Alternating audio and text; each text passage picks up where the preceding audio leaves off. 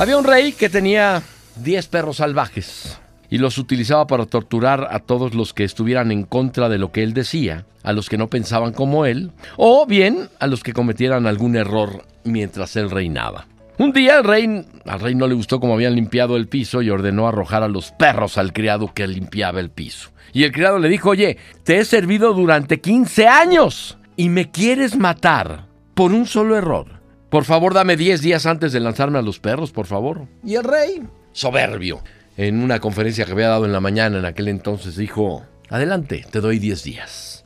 En esos 10 días el criado se dirigió al guardia que cuidaba a los perros y le pidió que le permitiera servir a los perros durante los próximos 10 días. El guardia estuvo de acuerdo y el criado se dedicó a la alimentación de los perros. Los bañaba, los cuidaba, los limpiaba, todo tipo de confort para los perros. Les dio mucho cariño. Cuando los 10 días habían terminado, el rey ordenó que el sirviente fuera arrojado a los perros para su castigo.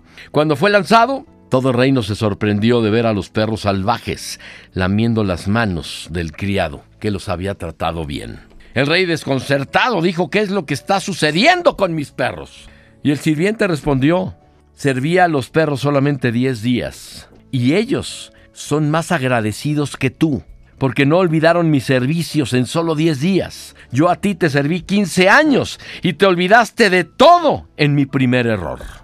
El rey conmovido se dio cuenta de su error, y entonces ordenó que lo fusilaran. Por ejemplo,